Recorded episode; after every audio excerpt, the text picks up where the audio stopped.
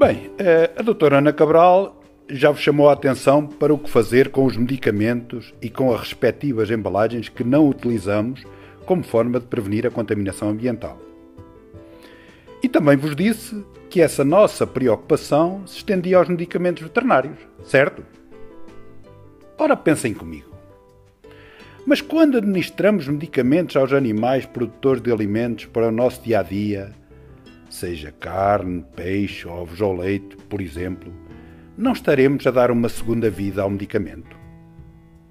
O medicamento já realizou a sua função curativa no animal, mas pode, se não forem respeitadas as boas práticas, voltar a entrar em ação agora no organismo humano.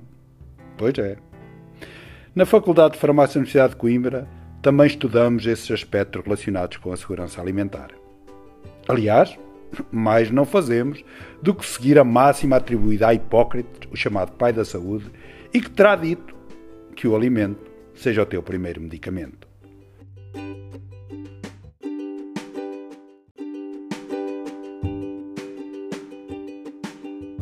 Mas já pensaram que os medicamentos que nós tomamos, ou que administramos aos animais, sim, porque os animais, quer os que vivem connosco, quer os que nos prestam serviços, quer mesmo aqueles que utilizamos para nos alimentarmos, também têm doenças e também têm que ser tratados.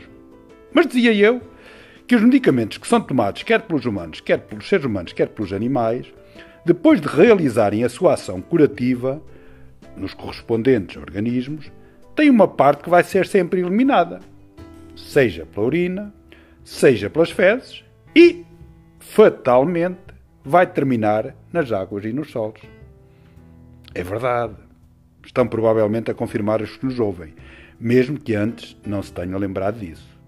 Mas o que provavelmente não saibam é que antes de qualquer medicamento, antes mesmo de ser aprovado, a sua segurança tem que ser avaliada e esse medicamento tem que ser considerado seguro. Mais ainda, em alguns casos, há necessidade de mitigar esses efeitos. E ok, já sabem o que vou dizer. Aqui na Faculdade de Farmácia também estudamos esse assunto.